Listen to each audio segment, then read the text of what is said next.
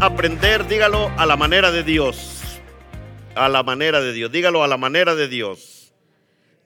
Libro de San Lucas, capítulo 5, del versículo 1 al 10, por favor, vamos a leer Lucas, capítulo 5, del versículo 1 al 10. Cuando esté conmigo ahí, dígame amén y comenzamos. ¿Listos? Amén. Dice la Biblia para la gloria de Dios. Aconteció que estando Jesús junto al lago de Genezaret, el gentío se agolpaba sobre él para oír la palabra de Dios. Y vio dos barcas que estaban cerca de la orilla del lago, y los pescadores, habiendo descendido de ellas, lavaban sus redes. Y entrando en una de aquellas barcas, la cual era de Simón, le rogó que la apartase de tierra un poco y sentándose enseñaba desde la barca a la multitud. Cuando terminó de hablar, dijo a Simón, boga mar adentro y echad vuestras redes para pescar. Respondiendo Simón, le dijo, maestro, toda la noche hemos estado trabajando y nada hemos pescado. Dígalo, mas en tu palabra echaré la red. Y habiéndolo hecho, encerraron gran cantidad de peces y su red se rompía. Entonces hicieron señas a los compañeros que estaban en la otra, en la otra barca para que viniesen a ayudarles. Y vinieron y llenaron ambas barcas, de tal manera que se hundían. Viendo esto, Simón Pedro cayó de rodillas ante Jesús diciendo, apártate de mí Señor, porque soy hombre pecador, porque por la pesca que habían hecho el temor se había apoderado de él y de todos los que estaban con él. Y asimismo de Jacob y Juan, hijos de Zebedeo, que eran compañeros de Simón. Pero Jesús dijo a Simón, no temas, desde ahora serás pescador de hombres. Dios bendiga su palabra. Me gusta esta palabra porque qué bendito acontecimiento relata la palabra, dice, gente agolpándose para oír la bendita palabra de Dios. Yo creo que vamos a vivir días donde la gente se va a agolpar aquí para venir a escuchar la palabra de Dios. ¿Cuántos creen eso?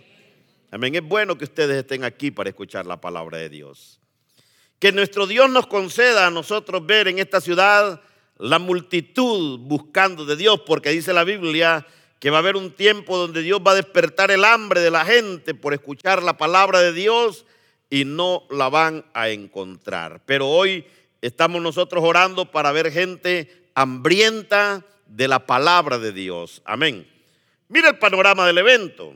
Dice la Biblia que eran dos hombres lamentándose de un rotundo fracaso. Y cuando habla de estos hombres, dice que era Pedro y su hermano que habían salido a pescar toda la noche. No eran aprendices, eran expertos pescadores. Según la historia, dice que Pedro provenía de una familia de pescadores, era un hombre experto en la pesca. Pero toda esa noche, por todo el esfuerzo que hicieron y por toda la noche que trabajaron, su experiencia no le sirvió de nada. ¿Cuántos se han sentido así a veces que como que nuestra experiencia no funciona, ¿verdad? ¿O cuántos han sentido? Déjeme contarle, yo he vivido experiencias de padres que crían hijos y de repente los hijos se apartan del Señor o comienzan a tomar malas decisiones y hay padres que sienten como que todo lo que hicieron por ellos fue en vano y frustra. Y ahí nos damos cuenta que nuestra experiencia en lo personal, en cualquier área de nuestra vida, no es tan importante como el hacer las cosas a la manera de Dios. Toda una noche de esfuerzo, pero sin fruto. Habían consecuencias de su fracaso porque ellos vivían de la pesca, de ahí ganaban el sustento para su familia. Era su trabajo para poder sobrevivir porque ellos vivían de la pesca, pero esa noche dice que nada habían podido alcanzar. Pero en Lucas 5.3 dice y entrando en una de aquellas barcas, la cual era de Simón, dice, hablando de Jesús, le rogó que la apartase de tierra un poco y sentándose, enseñaba desde la barca a la multitud. Y cuando terminó de hablar, dijo a Simón, boga mar adentro y echad vuestras redes para pescar. Escúcheme, todo cambia cuando Dios interviene. Cuando Jesús llega a la vida del ser humano, todo cambia. ¿Cuánto le cambió la vida cuando Jesús llegó? Nos cambió la vida. Nos cambió nuestro destino, nuestra forma de pensar, de hablar. Nos ordenó nuestra vida.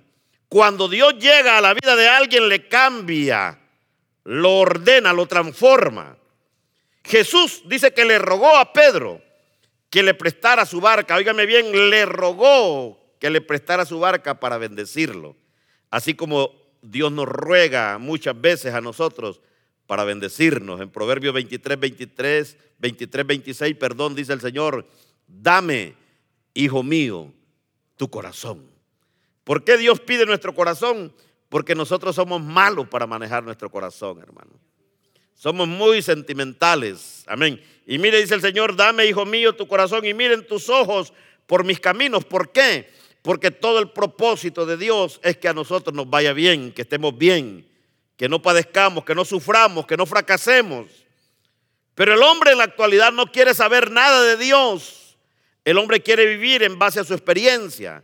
El hombre quiere vivir como vive la sociedad. El hombre no quiere conocer nada de Dios. Y Jesús llega y nos presenta los mayores retos en nuestra vida en las áreas donde hemos fracasado. Estos hombres están fracasados, están tristes, pero Dios llega y nos reta en esa área de fracaso para donde hemos intentado con nuestra propia fuerza y basados en nuestra experiencia, pero con la ayuda de Cristo, en esa misma área donde nosotros hemos fracasado, nosotros podemos levantarnos y podemos edificar de una manera segura con la ayuda del Señor. ¿Cuántos dicen amén a eso?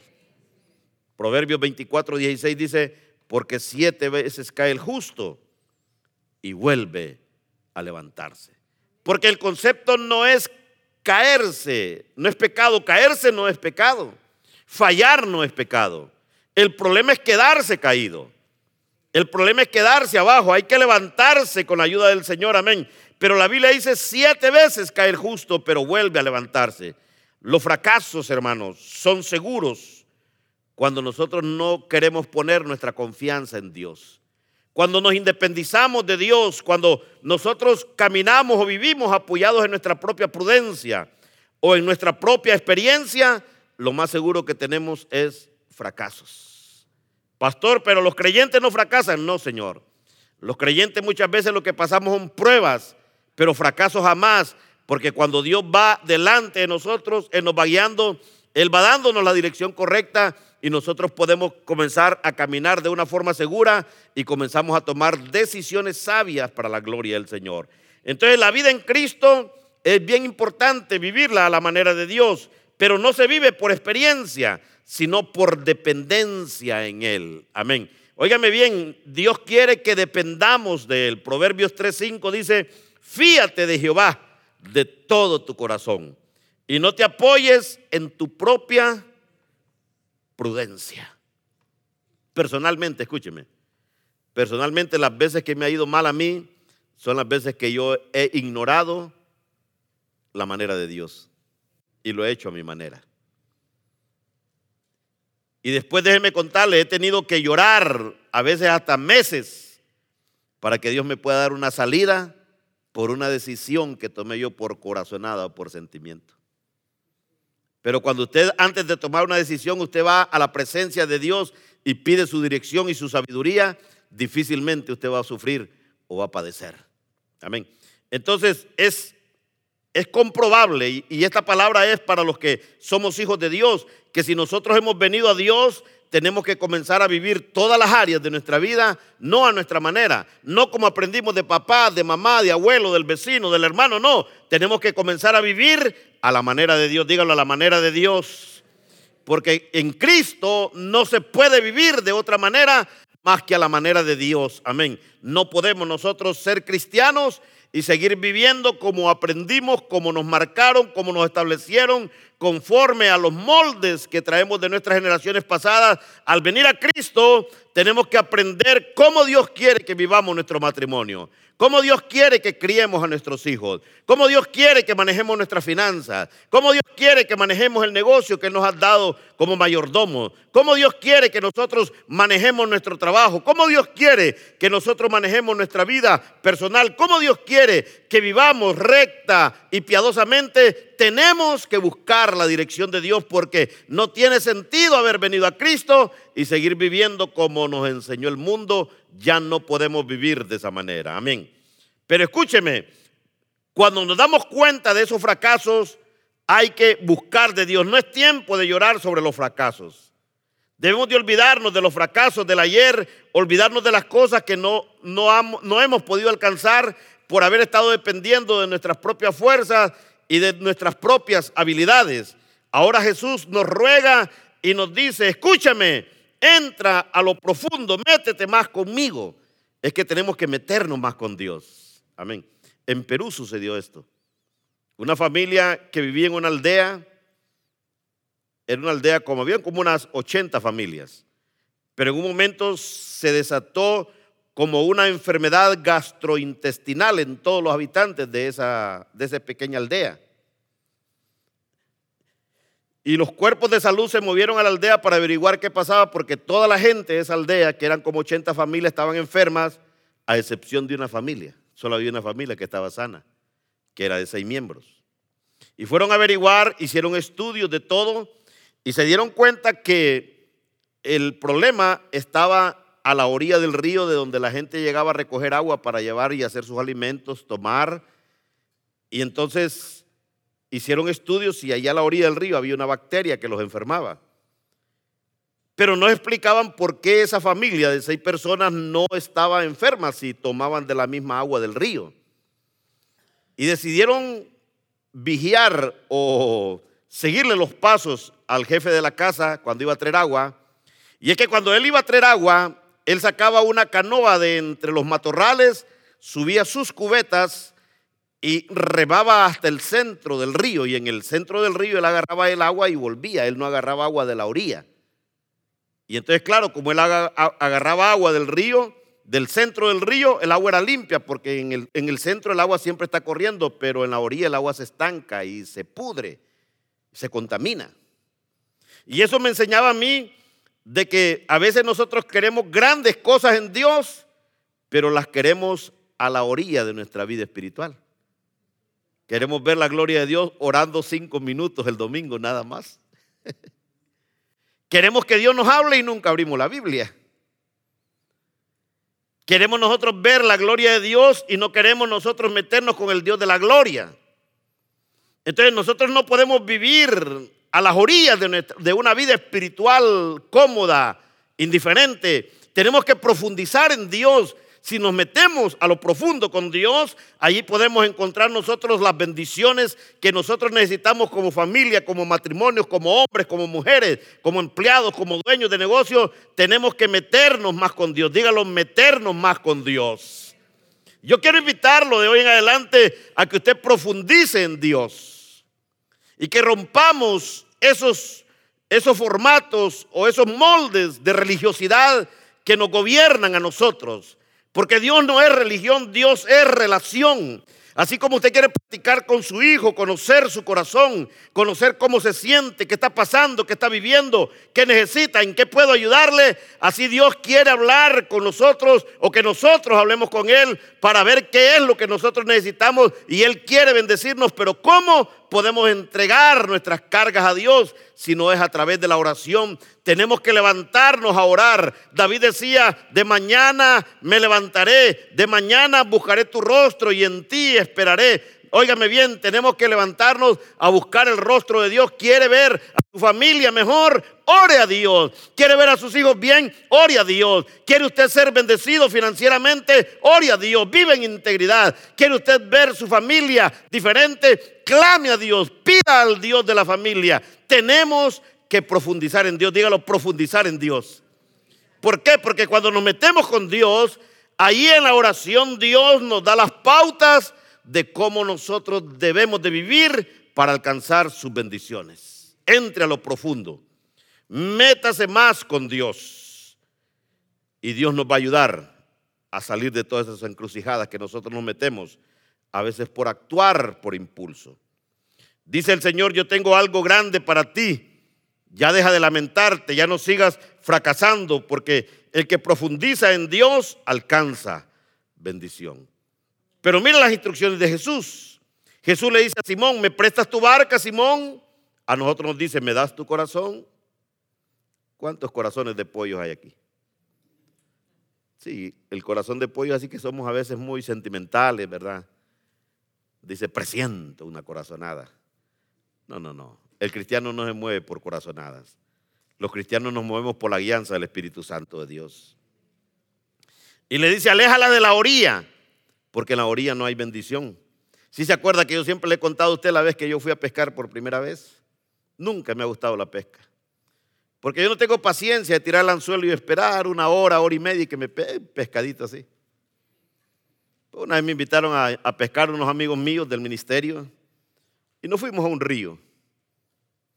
Un río con mucha fama de que hay peces grandes y yo agarré el anzuelo. Bueno, me le pusieron la carnada y lo tiré. Me dijeron cómo tirarlo y lo tiré. Y al minuto lo halo y está trabado. Y los amigos míos envidiosos dijeron, es suerte de principiante. Y empecé a darle al cordel y no salía, no salía. Y entre tres lo agarramos y dijimos, este es grande, un tiburón por lo menos. Y como pudimos, le dimos con toda nuestra fuerza y ¡plá! se desprendió una bota vieja llena de lodo que había a la orilla. Eso fue lo que pesqué. Porque en la orilla no hay nada bueno. Amén. Pero nos metimos a lo más profundo y ahí se encontramos buenos peces. Entonces, en la orilla no hay bendición. Hermano, aunque usted esté cansado, haga un intento extra y vaya a lo profundo. Mire, hoy hay mucha gente, hermano, que fácilmente se da por vencido. Hay muchos matrimonios que fácilmente dicen, no, mejor calabaza, calabaza, cada quien para su casa.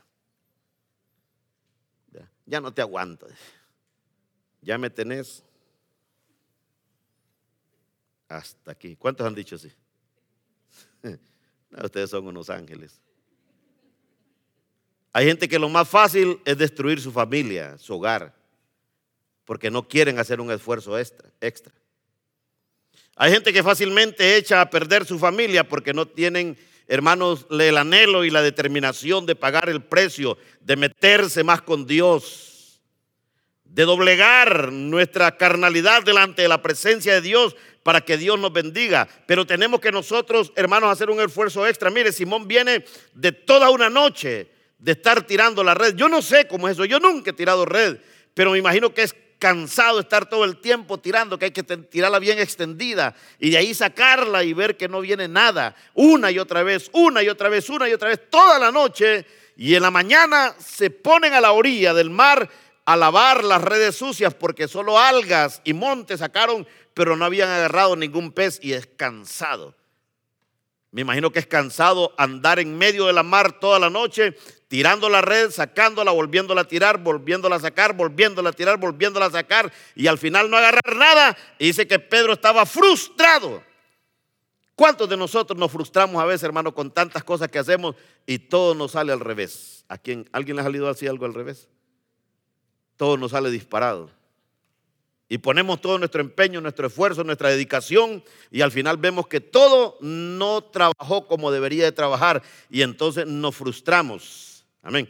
En Salmos 107, 23 y 24, mire cómo dice el Señor, los que descienden al mar, dice, en naves y hacen negocio en las muchas aguas, dice, ellos han visto las obras de Jehová y sus maravillas en las profundidades, no en las orillas, sino en las profundidades. En la orilla no se encuentra nada bueno, lo mejor está en las profundidades. Ir, pero ir a lo profundo requiere esfuerzo. Orar con pasión y con dedicación requiere esfuerzo. Yo me recuerdo la primera vez que yo me determiné a orar, hoy dije, sí, hoy sí, carnita, te tocó. Y puse el despertador para levantarme a las 5 de la mañana. Y cuando ese despertador sonó a las 5 de la mañana, yo me recuerdo que lo agarré y lo estrellé contra la pared y seguí durmiendo. Porque la carne no quiere. Mire, escuche iglesia, yo sé que a usted no le ha pasado esto nunca, pero el día que usted se disponga a profundizar con Dios y a orar todos los días, le van a doler las pestañas, los dientes, las muelas, el pelo, las uñas, le va a doler todo. Porque el enemigo no quiere que oremos. El diablo sabe que nuestra fuente de alimentación espiritual es a través de la oración. Si el diablo nos separa de la oración, nos separó de la bendición. Si se acuerda Daniel, Daniel era un hombre que oraba mañana, tarde y noche. Y cuando lo quisieron acusar no encontraron cómo, sino a través de su comunicación con Dios y levantaron un edicto y dijeron, nadie puede orar a otro Dios que no sea el faraón durante 30 días. Y el que lo haga va a ser echado al foso de los leones. Y el edicto fue leído por Daniel y dice que Daniel no le hizo caso al edicto y él seguía orando y por causa de eso lo echaron al foso de los leones. 30 días, bien pudo haber dicho, 30 días pasan rápido, pero él no perdió su comunicación con Dios porque Daniel sabía que toda la sabiduría, el espíritu diferente que había en él, que lo hacía diferente a todos los sátrapas y consejeros del rey en ese tiempo, no era por él, sino que venía de Dios, de su intimidad con Dios. Usted tiene un mal carácter, métase con Dios. Ate ese dragón en el nombre de Jesús delante de la presencia de Dios. Si usted es una mujer pleitista, ¿verdad? Que aquí no hay ninguna, ¿verdad? Pero por si se coló alguna. Si usted es una mujer pleitista, ¿verdad? Que le gusta, que usted pelea hasta con su sombra en el espejo, métase a orar con Dios. Ayune a Dios. Si usted es un hijo desobediente, maleducado, malcriado, métase con Dios. Si usted es un marido que maltrata a su mujer, que maltrata a sus hijos, si es usted, en el, taller de matrimonio dice una palabra que nadie entendió, si usted es taimado, métase con Dios. Taimado es una persona ahí que nada, ¿verdad? Mira el cuadro torcido y dice, está bonito. Métase con Dios. Si nos metemos con Dios, Dios no nos deja igual. Pero necesitamos profundizar. Eso requiere esfuerzo. No se acostumbre a vivir de la forma que Dios no quiere que usted viva. Dios dice la Biblia que nos, nos salvó y nos rescató para bendecirnos y para ser de bendición. ¿Cuántos dicen amén a eso? Levante su mano derecha y dígalo, soy bendecido para ser de bendición. Óigame, usted no viva ahí queriéndose matar, no viva usted ahí queriendo, hermano, suicidarse, no vive usted deprimido, no vive usted con la depre, no, usted fue rescatado por Dios para alcanzar bendición, amén. Usted no es, hermano, cualquier persona, usted tiene a su favor al Rey de la Gloria, al Dios de los cielos. Amén. ¿Cuántos dicen amén a eso? Entonces las cosas grandes que Dios tiene para nuestra vida no las podemos alcanzar a la orilla de nuestra vida espiritual. Jesús demanda que profundicemos en Él.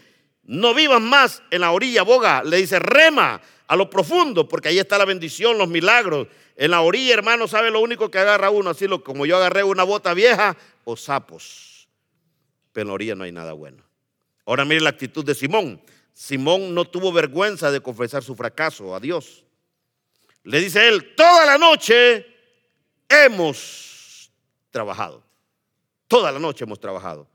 Y dice, y nada, dígalo nada, hemos pescado. Qué triste. ¿Cuántos años a veces uno esfuerzo, esfuerzo, esfuerzo y al final no tiene nada? Al final lo perdemos todo. Yo conozco personas, no aquí, pero que se dedicaron, trabaje, trabaje, trabaje, trabaje. ¿Y por qué? Para hacer dinero. Y al final no tienen dinero, perdieron su familia, perdieron su salud y no tienen nada. Escúcheme, no tenga temor. Si usted ha fracasado en alguna área, háblele a Dios. No tenga vergüenza de contarle a Jesús sus fracasos, sus debilidades. Él nos puede ayudar a salir adelante. Él puede cambiar nuestro lamento en alabanza. Dice Salmo 30, 11, dice, has cambiado mi lamento en baile, desataste mi silicio y me ceñiste de alegría. Amén. Dígalo, en Él hay cambios. No tengas temor. Dile a Jesús cuánto tiempo tiene de estar intentando ser diferente. Dígame usted, hermanos, yo sé que aquí no va, pero ¿cuántos de nosotros hemos estado intentando por años ser mejores padres? Levante la manito. O mejores madres. ¿verdad? O mejores personas. ¿Sí?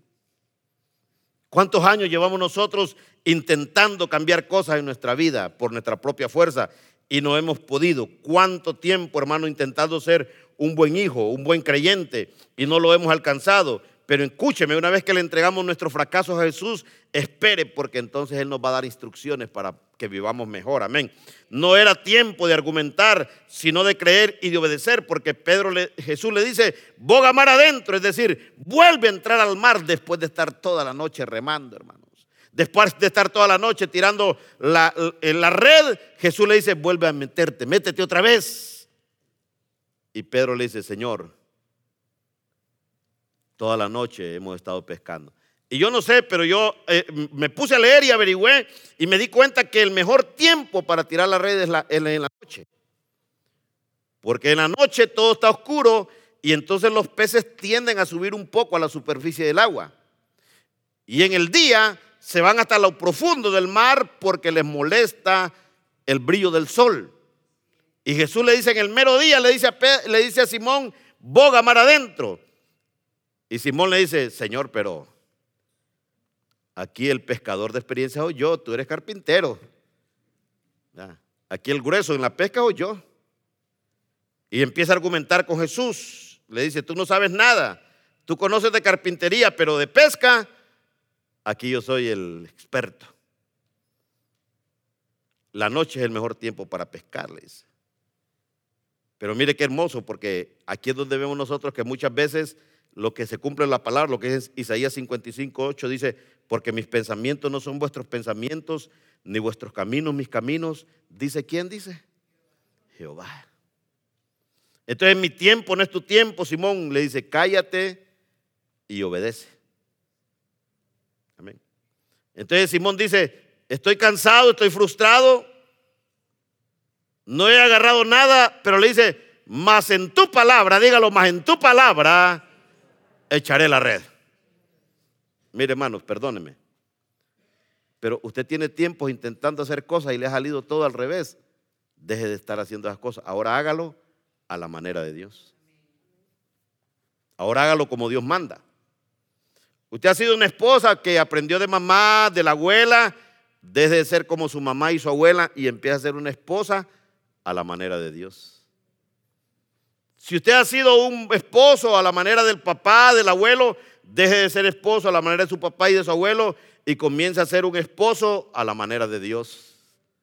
Porque a la manera de Dios es la mejor manera, dígalo, a la manera de Dios. Entonces Pedro le dice, más en tu palabra echaré la red. ¿Sabe por qué? Porque muchas veces no alcanzamos la bendición de Dios porque Dios nos da instrucciones y al final nosotros hacemos lo que queremos. Amén. Señor, revélame. Y el Señor le revela clarito. Y usted dice, ahora dame confirmación. Y el Señor lo confirma y después dice, reconfírmamelo. Amado, cuando Dios nos da instrucciones en su palabra, obedezca. Hágalo a la manera de Dios. Yo me he llevado grandes conflictos y grandes chascos por ignorar las instrucciones de Dios. Pero gracias a Dios que Dios es un Dios de misericordia y es un Dios de varias oportunidades. Amén. Si no, hermanos, estuviéramos en serios problemas. Amén. Entonces, Pedro le dice, más en tu palabra voy a echar tu red. Y dice que dispuso en su corazón creer y obedecer. Dígalo, creer y obedecer. ¿Cuántos creen a la palabra de Dios? Levante la mano todos los que creen a la palabra de Dios. Ahora levante la mano todos los que obedecen la palabra de Dios. ¿Eh? Aquí es donde la mula patea a Genaro. Porque creemos, qué linda palabra. Ese mensaje del pastor, qué lindo, qué lindo mensaje. Me caló, dice. Y le caló nada más. Y obediencia entonces. Es como que usted vaya al médico y el médico le haga unos exámenes y le diga, mire, usted tiene el colesterol alto. A pesar de que usted es chaparrito, pero tiene el colesterol alto. Usted tiene los triglicéridos altos. Y está muy dulce. Tiene azúcar en la sangre. Entonces, mire, usted tiene que dejar de comer esto, dejar de comer lo otro y empezar a comer esto, comenzar a comer, a comer lo otro y tomarse estos medicamentos. Y entonces usted sale y usted dice, este doctor está loco. Yo voy a seguir comiendo lo que yo quiera. Y estos medicamentos, ¿para qué? Se va a morir. Amén. Usted fue donde alguien que sabe y le dio instrucciones para que mejore su vida. Y si usted las ignora, se va a empeorar. Bueno, así es con Dios. Por eso Santiago dice, hermanos, no seamos solamente oidores olvidadizos de la palabra de Dios, sino hacedores de la palabra. Entonces es bonito creer a la palabra. Y lo felicito porque te cree la palabra. Pero lo voy a felicitar el doble cuando usted comience a obedecer la palabra de Dios, porque la bendición no se obtiene con creer, la bendición se obtiene con obedecer la palabra de Dios. Amén. Entonces no solamente la crea, obedézcalo. Entonces dice que Pedro no solamente creyó a lo que Jesús le dijo, sino que agarró la barca y empezó a remar mar adentro. Y dice que fue y, tiró las redes y dice que encerró una gran cantidad de peces como nunca en su vida como pescador, ni él, ni su papá, ni su abuelo habían encerrado. Era tanta la pesca, dice la Biblia, hermanos, que las redes se rompían. ¿Se imagina? Y en el pleno día cuando era, según la experiencia de él, el tiempo menos propicio para pescar, Dios hizo que los peces se fueran del fondo del mar hacia la red de Simón y se llenó la red y se rompía. Fue tanta la bendición que dice que tuvieron que llamar unas barcas amigas, las llamaron y llenaron las de ellos, la de él, y aún sobró porque cuando usted vive la palabra, obedece la palabra, la bendición va a ser tan grande que no solo va a ser para usted, sino que usted va a poder compartir con otros. Amén. Usted va a poder dar de la bendición de Dios a otros, porque cuando se cree y se obedece, Dios abre las ventanas de los cielos y derrama bendición hasta que sobre aún. ¿De cuántos quieren vivir en ese nivel? Amén. Dígalo, pero hay que creer y obedecer. Amén. Entonces dice la Biblia que la pesca fue tan grande que las redes se rompían. Y Simón alcanzó lo que buscaba y aún compartió con otros. Era tan grande la bendición que Simón no se la iba a poder acabar solo, compartió con otros. Amén. Mire, si usted empieza a creer y a obedecer un negocio, usted un día va a orar y le va a decir, Señor, ya no me mandes clientes, por favor, párate. Va a ser grande la bendición. Amén. Va a ser tan evidente porque cuando uno cree y obedece, Dios no se queda con nada. Pero cuando la bendición se frena, cuando nosotros solo creemos. Y sabía usted, hermano, que hay mucha gente que cree en Dios, pero con el hecho de creer no son bendecidos. Yo he conocido ladrones que antes de meterse a robar dice, primero Dios que no me agarren. Cree en Dios, pero no tiene fe. No, no, no. Nosotros tenemos que vivir, dígalo, vivir la palabra no solo alcanzas bendición para ti, sino que aún bendices a otros, compartes bendición. Ahora, mira el milagro en la vida de Simón. Dice que Simón cuando vio la gran pesca, dice que él pudo reconocer que solo de parte de Dios podía venir lo que él estaba viviendo. Y reconoció que, habría, que había una mejor forma para alcanzar lo que él buscaba. Escúcheme, hermano, no nos frustremos, porque cuando nosotros lo hacemos en nuestra fuerza, en nuestra prudencia, nos vamos a frustrar nos vamos a cansar, nos entristecemos, pero cuando usted va a la forma de Dios, Dios le va a dar la bendición, Dios le va a dar victoria, amén. Y dice que reconoció su, condición de santidad ante la grandeza de Jesús. Y entonces dije que le dijo, Señor, no te acerques a mí porque soy un pecador. Y mire cómo le dice Jesús, no temas, Simón. Le dice, yo no te veo como eres hoy, yo te veo como tú serás en el futuro. Hermano, tal vez usted esté en una situación difícil hoy, pero ¿sabe por qué muchas veces estamos en situaciones difíciles? Porque conocemos mucha palabra, pero de esa mucha palabra que conocemos no la vivimos. No la llevamos a la práctica. Si cambiáramos esos términos de que todo lo que conocemos lo vivimos, nuestra vida fuera diferente. Amén. Escuche. Jesús le dice, si me sigues y me obedeces, no vas a pescar más peces, te voy a hacer pescador de hombres. Y usted conoce la historia de Pedro. Después como apóstol dice que fue un tremendo hombre de Dios estableciendo iglesias por toda Asia, África, Europa. Se cumplió lo que Dios le dijo. Entonces la decisión final de Pedro dice que después de esta gran pesca, después de todo lo que había pescado, Simón ya tenía asegurado su futuro económico. Pero dice que dejándolo todo, decidió seguir a Jesús. Amén. Seguir, creer y obedecer a Cristo siempre es, la ganancia, es ganancia, nunca es pérdida. Amén. ¿A cuántos, ¿A cuántos de ustedes Dios les ha hablado alguna vez en algún mensaje? ¿Y ha hecho usted lo que Dios le dijo en ese mensaje? ¿O solo se fue emocionado? Mire, la Biblia dice, amados hermanos, que cuando Jesús le dice a Pedro, voy a mar adentro, habían argumentos en la vida de Simón. Habían evidencias en la vida de Simón porque no solamente está cansado, está agotado, sino que está en las redes sucias, sin nada. Y no era fácil, no es fácil que yo le diga a usted, hermano, mire, no se dé por vencido, luche por su matrimonio. un hombre una vez me dijo, mire, pastor, se la voy a prestar un mes, me dijo. Como usted no es el que la aguanta, me dijo. No se dé por vencido. Sí. Luche. Yo no se la escogí. La escogió usted. Pastor, es que este hombre usted no lo conoce. Ni lo quiero conocerle. Dios me guarde. Pero luche. Pastor, es que te dijo, luche. No se dé por vencido. Dese cuenta que tal vez todo lo que ha intentado usted lo ha hecho usted en su propia opinión, en su propia prudencia.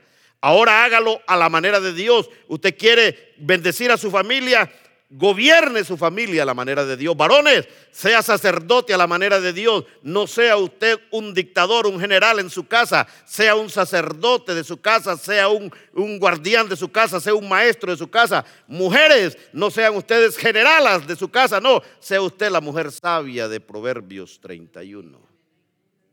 ¿Cuántas mujeres dicen amén? Hijos, no viva usted como el mundo enseña viva como la palabra de Dios dice, honrando a su padre y a su madre, para que sea de larga vida en la tierra que Jehová su Dios le da. Amén. Hágalo a la manera de Dios.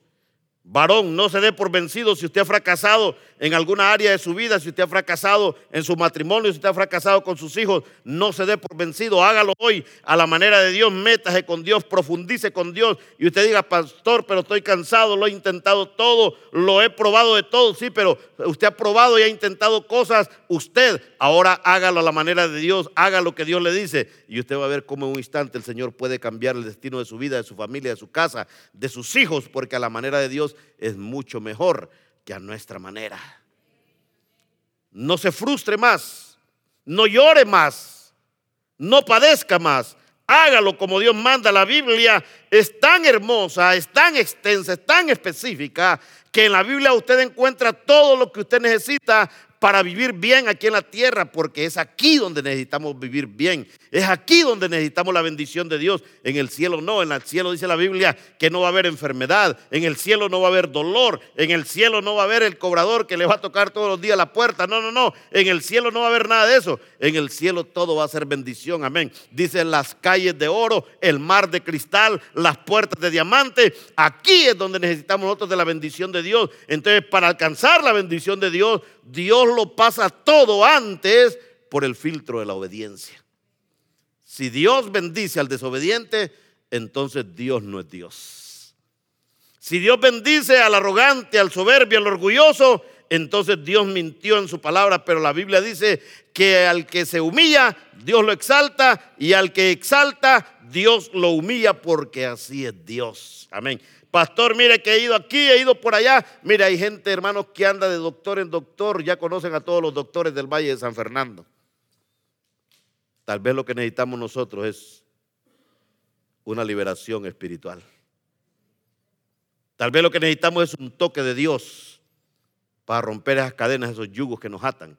Pero esa es la manera de Dios. Nosotros necesitamos, hermanos, comenzar no solamente a oír, necesitamos comenzar más a obedecer, porque en la obediencia viene la bendición. Amén. Dios está consciente de tus fracasos. Dios está consciente de que tienes años luchando por ese matrimonio de repente. Dios tiene en su, en su corazón que usted tienes años luchando con ese esposo, con esa esposa, con esos hijos, con tu carácter, con el, el ambiente social, con tus anhelos, con tus sueños. Pero si lo haces a tu manera, sigues haciéndolo a tu manera, no vas a llegar a ningún lado. Encamínate, agárrate de Dios con las uñas y con los dientes y comienza a vivir como Él manda y te vas a dar cuenta cómo Dios comienza a abrir puertas donde no pensaste y camino donde no te imaginaste. Porque así es Dios. Amén. Entonces no se complique más la vida. Yo dejé de padecer hace muchos años, hermanos. Muchos años, ya ni me acuerdo. De mis 40 años que tengo, ya ni me acuerdo cuándo, fue que comencé a, a padecer. Pero dejé de padecer. Yo una vez dije, no, no puedo ya. Tengo que hacer como Dios dice. Y no es fácil.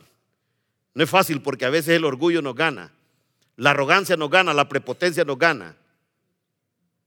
Las herencias ancestrales, esas cosas que venimos arrastrando de nuestros ancestros, nos ganan.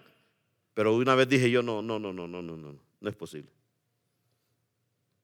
No puedo estar así cuando hay muchos que no son ni cristianos y están mejor que yo. No puede ser. Y decidí entonces ser diferente. Y dije, hoy voy a comenzar a ser a la manera de Dios. Y aquí estoy, mire, feliz. Mi esposa loca por mí. ¿Qué más puedo pedir?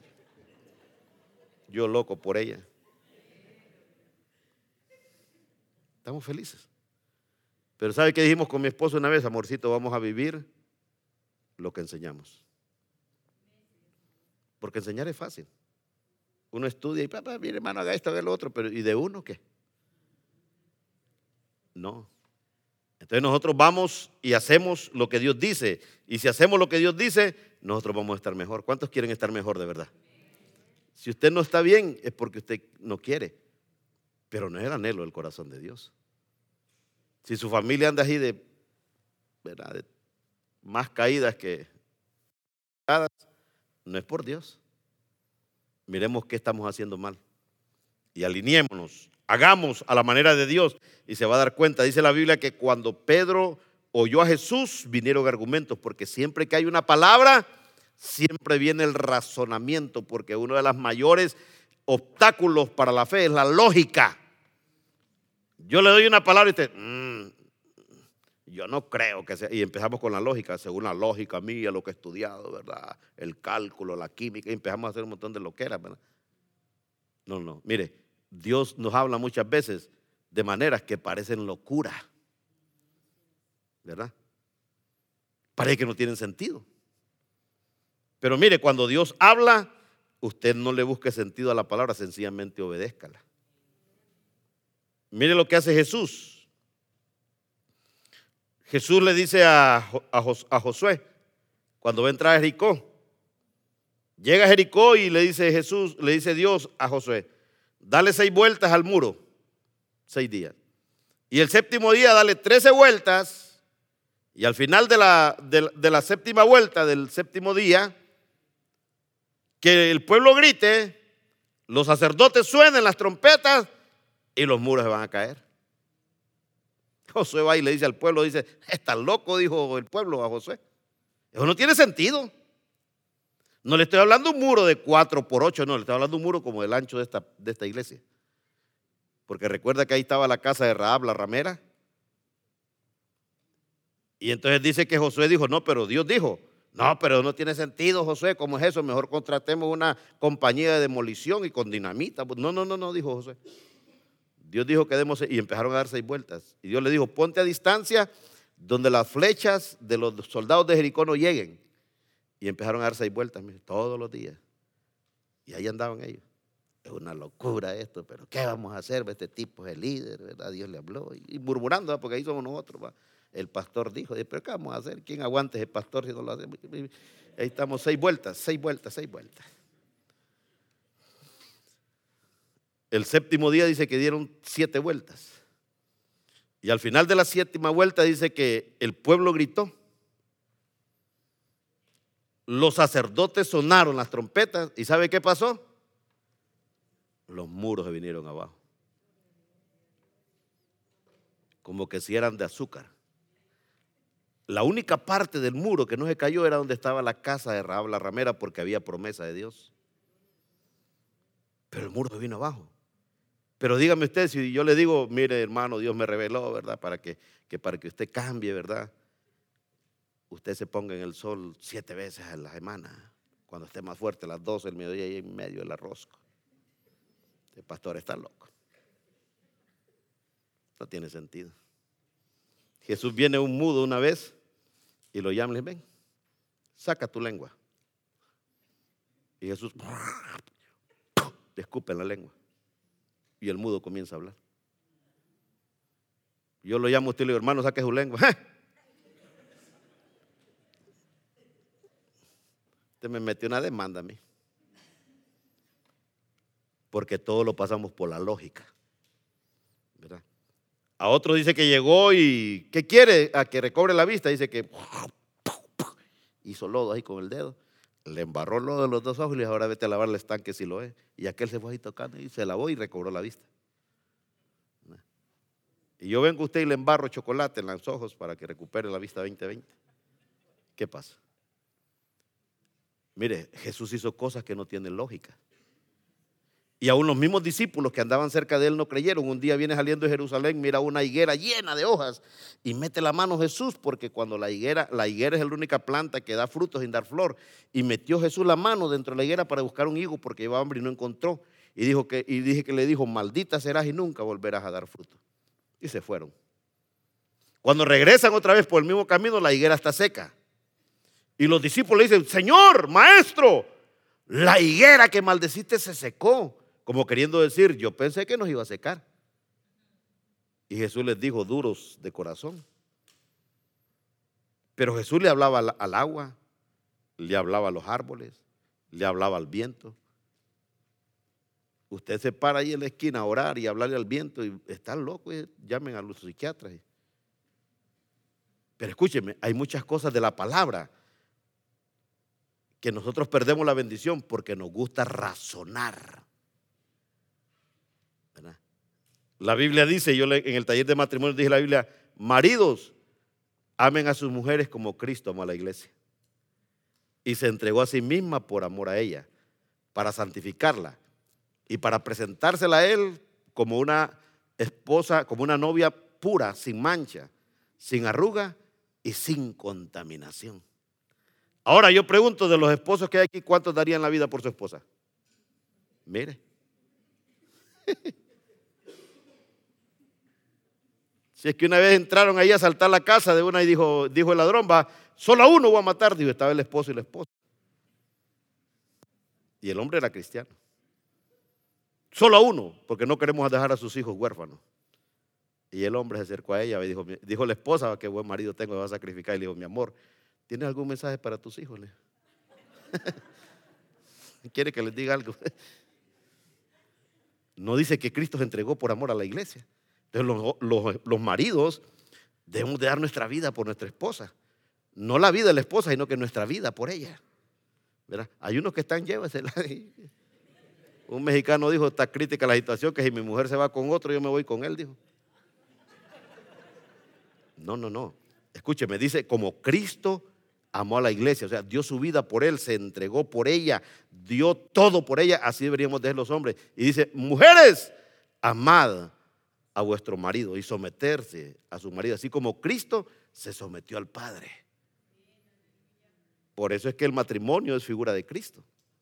Entonces cuando oímos eso, no, este tipo yo no me somete, ya mi mamá me enseñó que yo soy gallona y, le va a ir mal. Le va a ir mal. Porque a la manera de Dios, hombre cabeza, mujer ayuda idónea. ¿Cuántas mujeres dicen amén? Así es de que vote el gorrito general. Esa es la bendición de Dios. Entonces, por eso es que muchos matrimonios no son bendecidos porque no caminan a la manera de Dios, sino que a la manera de que le enseñaron la mamá, el papá, ¿verdad? Hay muchos hombres que vienen todavía, ahí va con el dinosaurio suelto que vieron en el papá también. No, no, no, átelo en el nombre de Jesús, ¿verdad? Hay hijos que vienen aprendiendo de la sociedad, de las redes sociales, que no son ni sociales, sino que sociales, redes sociales, porque le ensucian la mente a la gente. Amén. Entonces, venimos aprendiendo cosas cuando la Biblia nos da todos los parámetros para vivir bien. Amén. Entonces, si nosotros volvemos, profundizamos en Dios y vivimos a la manera de Dios, nosotros podemos hacer cosas extraordinarias en nuestra vida y nuestra vida puede cambiar. Amén. Las cadenas se pueden romper, los yugos se pueden podrir, las cadenas tienen que, tienen que irse, las prisiones espirituales son abiertas, porque cuando vivimos a la manera de Dios, no hay nada que nos pueda robar la bendición de Dios. Amén. ¿Cuántos dicen amén a eso? Vaya viniendo la alabanza. Escúcheme, quiero ir terminando con esto. Dice la Biblia en el versículo 8, viendo esto, Simón dice, cayó de rodillas ante Jesús diciendo, apártate de mí, Señor, porque soy hombre pecador. Porque por la pesca que habían hecho, el temor se había apoderado de él y de todos los que estaban con él. Escúcheme, hermano, yo, no, yo he visto, he visto, escúcheme, y he visto en nuestra vida espiritual cómo personas que parecían que no podían ser diferentes, un encuentro con Dios los cambió.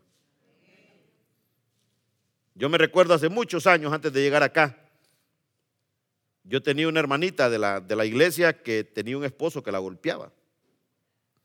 Y yo le decía, hermana, permítame ir a hablar con su esposo. No, pastor, si usted va a ese hombre lo va a matar, me dijo. No, hermana, le digo, no se preocupe. A nosotros nos defiende el Señor. No, pastor, ese hombre es violento. Ese hombre no entiende de razones, me dije, es un animal. Y yo le decía, no hermana, déjenos ir.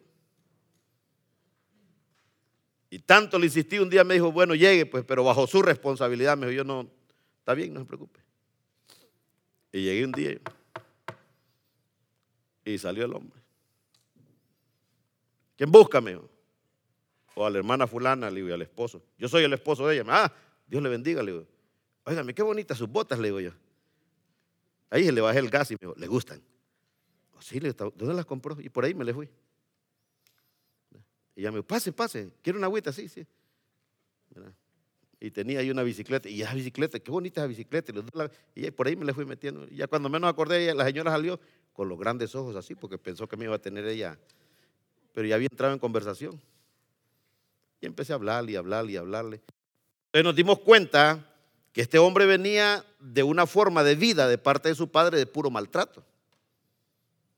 El papá le daba por donde lo agarrara, hermano, y con lo que lo agarrara. Entonces, claro, él creció con ese concepto equivocado.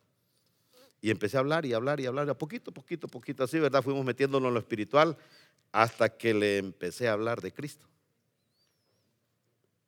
Y le digo yo, ¿sabía usted que en el Señor se puede vivir diferente? Será, mejor, sí. Y ya le empecé a contar quién era yo. De veras, Usted se ve como un ángel, me dijo. No, pero sí, le digo yo. Fui esto, fui lo. De ver. No, no, en serio, me está. No, no, en serio, le digo. Y Dios me sacó. Dios lo. Sí. ¿Y cómo hizo? Sencillo. Aceptar a Jesús y comenzar a vivir como Dios manda. Y me dijo él, fíjate que yo me gustaría, me dijo. Levante su mano, pues. Padre, y le hice la, la oración de, cuando terminó de orar estaba con sus lágrimas, mire, la señora por allá llorando también. Ni me golpeó ni me mató el hombre. Y en unos meses el hombre estaba en la, en la iglesia así, mire, adorando a Dios. Escuchen, hermano, yo he aprendido algo en el reino. No hay corazón suficientemente duro que el poder de Dios no pueda quebrar. No hay. Para Dios no hay casos imposibles. La Biblia dice que donde el hombre no puede hacer nada, Dios lo puede hacer. Lo único que se necesita es alguien que le crea y le obedezca a Dios. Pero si usted es de los que oye, dice que linda esa palabra, me ministro. ¿Y de qué hablo? A saber, pero me ministro. Dice. Pero cuando usted le cree a Dios, cuando usted vive como Dios manda, hermano, las cosas cambian. Porque Dios nos acepta así como llegamos llenos de muchas malas actitudes, pecado, maldad, perversión. Nos acepta así, pero no nos deja igual. Él comienza a hacer cosas en nuestra vida. Pero como Dios es un caballero, no lo hace a la fuerza, sino que usted le va entregando esas áreas a Dios y entonces Dios comienza a cambiar, porque Él no entra, no violenta. No, no, no. Dios, por eso dice, hijo mío, dame tu corazón. Si usted le da su corazón a Dios, Dios no lo deja igual. Pero si usted dice, no, mi corazón, eh, eh, usted va a tener problemas. Pero Dios tiene poder para cambiar al hombre. Amén. Colócase de pie, vamos a orar.